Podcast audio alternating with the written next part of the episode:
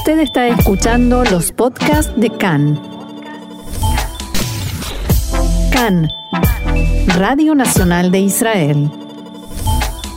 Domingo 9 de agosto, 19 del mes de Av, estos son nuestros titulares. Incidente con disparos en el sur del país que se suma al lanzamiento de globos explosivos desde la franja de Gaza. Debido al aumento en el número de contagios, el gabinete de coronavirus vuelve a reunirse para evaluar medidas. Violentas manifestaciones en el Líbano tras la tragedia del puerto de Beirut contra el gobierno y contra Hezbollah.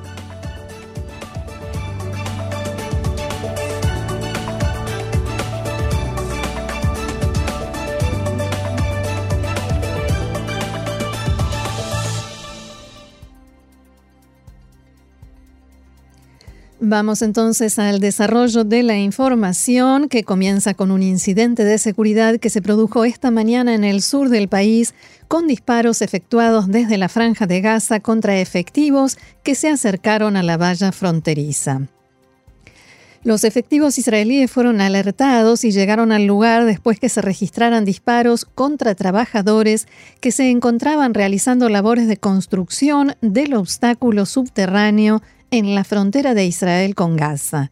El ejército lanzó granadas de humo, no hubo heridos ni víctimas y los trabajos fueron suspendidos.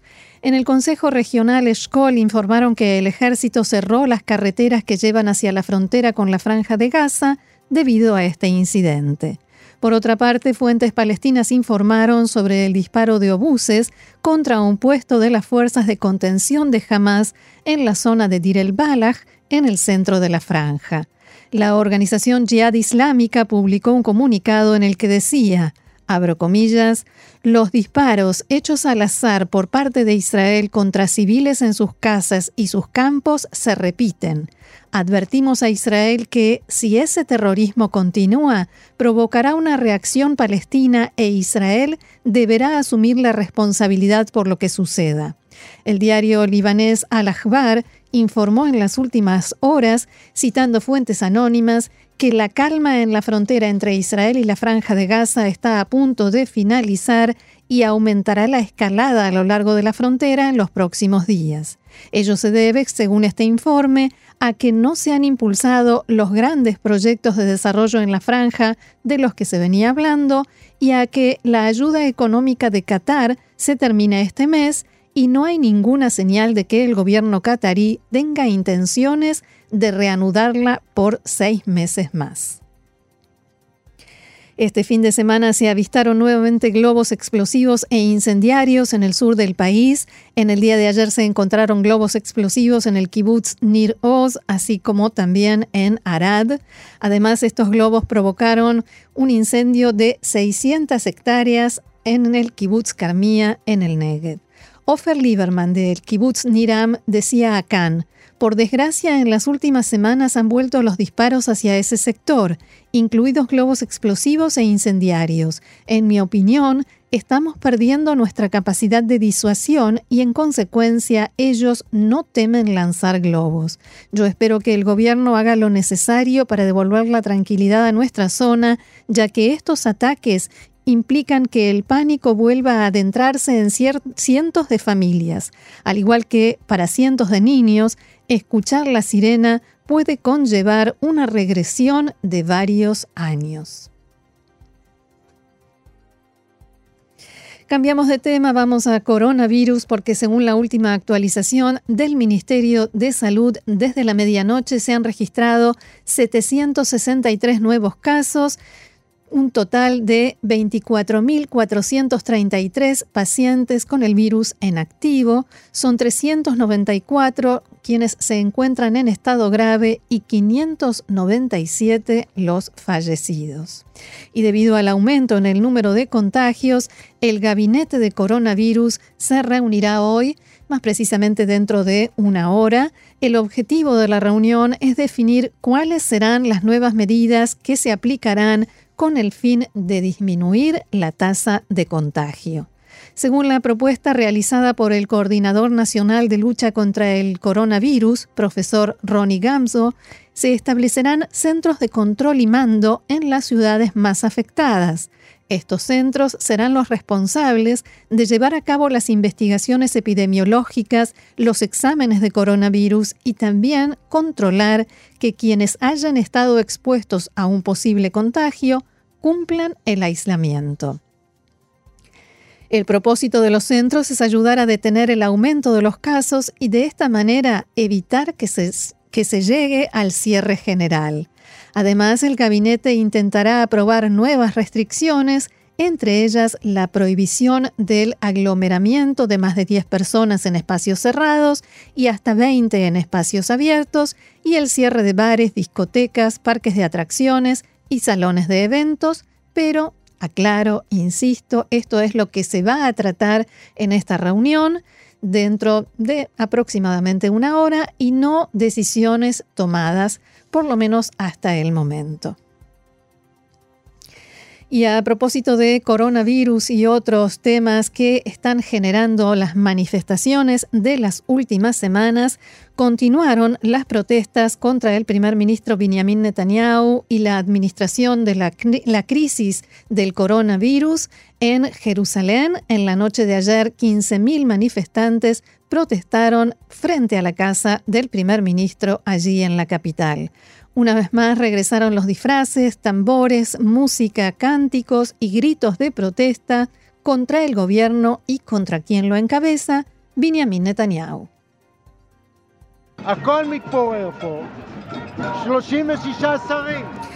Todo se desintegra aquí. 36 ministros, 16 viceministros le devuelven a Bibi, o sea, a Netanyahu, un millón de shekel cuando yo no tengo salario y Gantz no va a las votaciones a las que se comprometió a ir, decía uno de los manifestantes. Y una mujer expresaba lo siguiente en diálogo con Khan. ¿Y por qué estoy aquí? Porque estoy muy preocupada por el futuro de mis hijos. Si nos damos por vencidos, ¿qué sentido tendrá nuestra vida?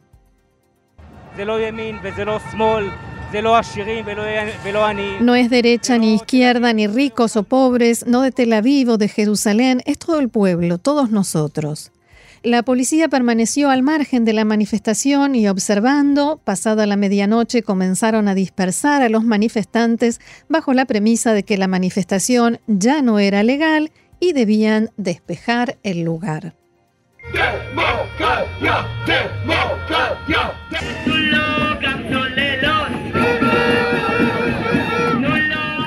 En paralelo también se reanudaron ayer las manifestaciones frente a la casa privada de la familia Netanyahu en Cesarea, que sonaban así como acabamos de escuchar. Allí se reunieron unas 1.500 personas por tercera semana consecutiva. También allí hubo disfraces, especialmente de marcianos, muchos marcianos, en referencia a las recientes declaraciones del hijo del primer ministro, Yair Netanyahu. Y también hubo quienes se ocuparon de aclarar que no se trataba de una manifestación de izquierda.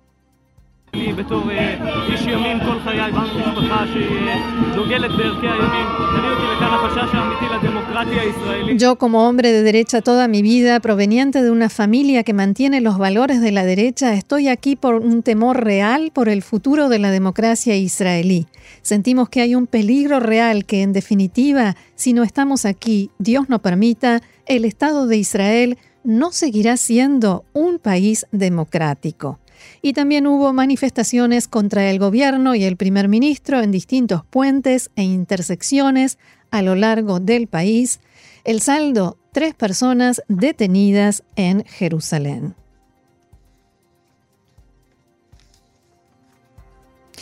Y a propósito de esto, les comento, tengo un anuncio. Hoy se llevará a cabo una actividad online, como todas las que se realizan últimamente, de la ONG, de la organización J. AMLAT, Judíos Latinoamericanos Progresistas por la Paz, bajo el título Voces de protesta en las calles de Israel, desempleo, coronavirus y corrupción, con testimonios de personas que participan en las manifestaciones y diálogo con ellos. Se va a transmitir por Zoom y Facebook Live de J AMLAT, J-A-M-L-A-T, a las 9 de la noche hora de Israel, 3 de la tarde en Argentina, Brasil y Uruguay, 1 del mediodía en México y 2 de la tarde en Chile. Quienes estén interesados en participar Pueden buscar en la página de Facebook el link para inscribirse y poder compartirlo en Zoom. Y nosotros seguimos adelante con más información. A propósito de las manifestaciones, una fuerte polémica generaron las declaraciones de Yona Abrushmi, quien asesinó a Emil Grinsweig el 10 de febrero de 1983 durante una manifestación del movimiento Shalom Achshav, Paz Ahora. El viernes por la noche, Canal 12 de la televisión israelí difundió una entrevista a Abrushmi, quien se refirió a las manifestaciones de estos días frente a la casa del primer ministro Benjamin Netanyahu. Abro comillas, cuando amas a una persona, estás dispuesto a morir por esa persona, dijo y continuó. Yo entonces amaba a Menachem Begin como ahora se adora a Benjamin Netanyahu, y a Netanyahu lo quiero más que a Begin. Hoy en día yo no voy a Balfour, o sea, a las manifestaciones. Hay chicos jóvenes, ellos irán y ellos saben lo que tienen que hacer. Yo los odio también hoy, decía por los manifestantes, y también ellos me odian a mí. Son personas malas que perjudican al Estado de Israel. Abrushmi dijo, al igual que en aquellos días, que los manifestantes son microbios y hay que deshacerse de ellos. En reacción a esta entrevista, además de las discusiones en medios y la gran polémica en redes sociales, el movimiento Crime Minister, que organiza buena parte de estas manifestaciones, presentó una denuncia por grave instigación al asesinato y exigen que Abrushmi sea arrestado. Después de la presentación, difundieron un comunicado en el que decían que este asesino despreciable, en sus palabras, puso en peligro la vida de ciudadanos israelíes que llevan a cabo una protesta legítima y no violenta contra el gobierno. Exigimos a la policía que lo arreste de inmediato y transmita un mensaje de cero tolerancia a los jóvenes que él está alentando. Abrushmi admira a Netanyahu y es notorio que ha repetido sus frases y expresiones. En un país respetuoso de la ley, el primer ministro habría repudiado de inmediato al asesino, pero en Israel del 2020 la instigación comienza en Balfour por la residencia del primer ministro. Entre muchas otras reacciones, el ex ministro de Defensa, Moshe Yaalon, de Yeshatid Telem, escribió en su cuenta de Twitter: la, la, entrevista de instigación escalofriante, pero no sorprendente, del asesino Yona Abrushmi obliga a que sea arrestado de inmediato. Es una clara instigación al asesinato. Netanyahu debe desligarse de esto, debido a que Abrushmi se basa en sus declaraciones contra los manifestantes. Netanyahu, dijo Yaalon, o escribió, mejor dicho, Yaalon, dirigiéndose directamente al primer ministro, no podrás decir que tus manos no derramaron esa sangre. Más política, la semana pasada hablábamos de las posibilidades de que haya elecciones, ahora ya prácticamente se habla de los próximos comicios como algo a lo que solo le falta confirmar fecha y hora. Una de las más claras señales de la, de la crisis que atraviesa el gobierno de unidad es el hecho de que la reunión de gabinete de hoy, la que se realiza todos los domingos, fue suspendida según el Likud, debido a que en azul y blanco se niegan a incluir en el orden del día un nuevo programa de ayuda económica que diseñaron el primer ministro Netanyahu y el ministro de Hacienda Israel Katz por valor de más de 8, billones de shekel. En azul y blanco alegan que la reunión semanal de gabinete se canceló debido a la insistencia del Likud en no cumplir el acuerdo de coalición en base al cual se formó este gobierno y no aprobar su reglamento tal como estaba previsto, que asegurará la estabilidad política. Respecto al programa de ayuda en azul y blanco, aseguran que se trata de un programa a largo plazo que aún no se terminó de preparar y todavía no fue presentado al gobierno. Abro comillas, el intento de incluirlo en el orden del día no es más que una manipulación irresponsable.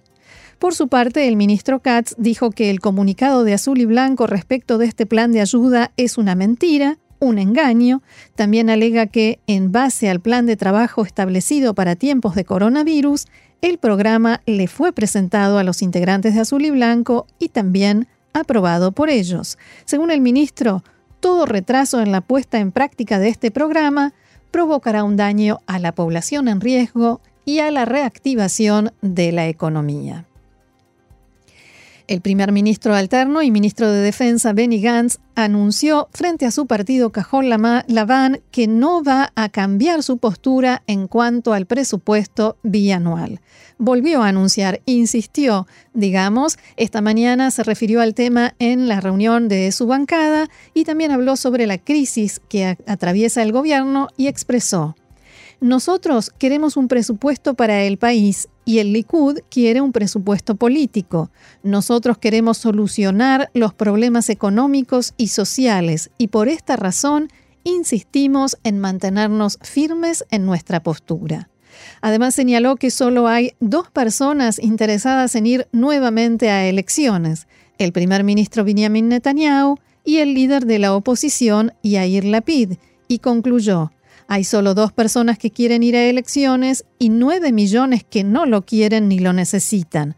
Una de ellas quiere mejorar su situación política, en referencia a la PID, aunque no lo mencionó, y la segunda, su situación judicial y personal. El ministro Zev Elkin del Likud dijo esta mañana que no comprende la lógica de azul y blanco al intensificar la crisis política y que no hay ningún motivo para mantener como rehenes a los ciudadanos solo porque alguien se subió a un árbol y no sabe cómo bajar de él. Y esto es, esta es una expresión que se utiliza mucho en hebreo cuando alguien se empecina en una postura y se arrepiente pero no sabe cómo salir de ella, o sea, se subió a un árbol y hay que alcanzarle una escalera, o sea, una buena excusa para que pueda bajar. En declaraciones a Cannes, Elkin dijo que el único presupuesto que ya está listo, preparado, es el del año en curso y que si el proceso se suspende, lo aprobarán en diciembre. Se puede resolver la crisis en un segundo, pero en azul y blanco no ceden y hay altas probabilidades de que haya nuevamente elecciones, palabras del ministro Zeev Elkin. También el ministro de Justicia, Vinizan Koren, de azul y blanco, dijo que no hay manera de explicar el deseo de Benjamin Netanyahu de ir a nuevas elecciones, salvo por su falta de disposición a cumplir el acuerdo de rotación y trabajar por los ciudadanos. En declaraciones a Cannes, Nissan dijo que el conflicto en torno al presupuesto nacional es algo extraño y que incluso si vamos a elecciones, habrá un presupuesto para el año próximo y no para este. ¿Por qué? Porque va a haber un gobierno de transición y técnicamente no se podrá aprobar otra vez un presupuesto para el 2020. Es algo que un gobierno de transición no puede hacer y sí habrá que aprobar un presupuesto nacional para el 2021. También se le preguntó sobre la posibilidad de que Netanyahu logre formar un gobierno de derecha con el apoyo de 61 parlamentarios sin necesidad de ir a elecciones y, consiguiendo que algún o algunos legisladores de azul y blanco se pasen a las filas del Likud, algo de lo que habíamos hablado con distintos analistas. Al respecto, Avi Nissankoren dijo que está seguro que ninguna persona de su partido aceptará pasarse al campamento de Netanyahu en sus palabras. O gobierno de unidad o elecciones, aseguró el ministro de Justicia. Mientras tanto, se pudo saber que legisladores del Likud ya se están preparando para las elecciones primarias en el partido en vista de las posibilidades de que pronto haya elecciones generales. De todos modos, para que las primarias se puedan llevar a cabo, hace falta la aprobación del titular del partido, Benjamin Netanyahu. En azul y blanco tienen pensado impulsar esta semana el proyecto de, ley del legislador Zvi Hauser. Se trata de la propuesta de postergar la aprobación del presupuesto nacional para fines de noviembre, con lo cual quedaría descartado el presupuesto anual. Khan pudo saber que funcionarios de alto rango del Likud quieren oponerse a la propuesta, votar en contra. Según explicaron, en ese caso no habría posibilidad de aprobar el presupuesto anual y solo se postergaría el final de este gobierno. Pasemos ahora a información de la región que por supuesto proviene del Líbano porque Beirut se convirtió este fin de semana en escenario de violencia con un policía muerto y más de 200 heridos en medio de protestas contra la clase política tras la tragedia del martes pasado cuando una explosión registrada en el puerto de la capital libanesa dejó un saldo de más de 190 muertos y 6.000 heridos, y esto según los datos oficiales. Miles de libaneses, algunos con las escobas y las palas con las que en los últimos días han estado limpiando los escombros, salieron a las calles para exigir la renuncia de los dirigentes del país. La protesta, convocada bajo el nombre de Día de la Ira, comenzó en la Plaza de los Mártires y al grito de dimisión, un grupo intentó entrar en el Parlamento a la fuerza. Al menos 250 personas resultaron heridas en los enfrentamientos registrados en pleno corazón de Beirut y un agente de seguridad murió cuando manifestantes lo empujaron hacia el hueco de un ascensor en un hotel en el que irrumpieron por, la fuerza en el centro de la capital.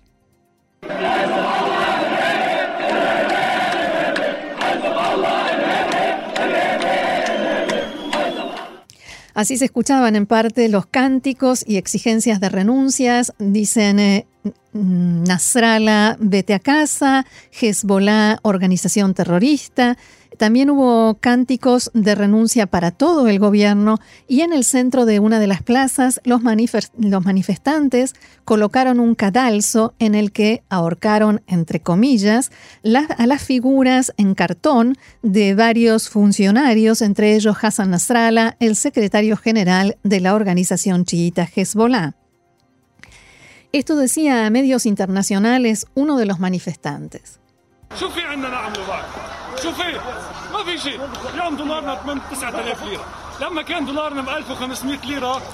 Nuestras casas las perdimos, nuestras vidas las perdimos, nos está pasando de todo. Tengo 28 años y ¿qué futuro tengo? Nada, no hay nada. Hoy el dólar está a 8, 9, 10 mil liras y cuando eran 1.500 liras tampoco teníamos nada. Qué vergüenza, Hassan, por Diab, Hassan Diab, el primer ministro. Quiero decirte algo tu soga está lista y nos hemos asegurado de que esté bien lista, perro. Los manifestantes lograron irrumpir en cuatro ministerios, el de Relaciones Exteriores, de Energía, de Medio Ambiente y de Economía, y en la sede de la Asociación de Bancos, y algunos de esos lugares fueron objeto de saqueos e incendios.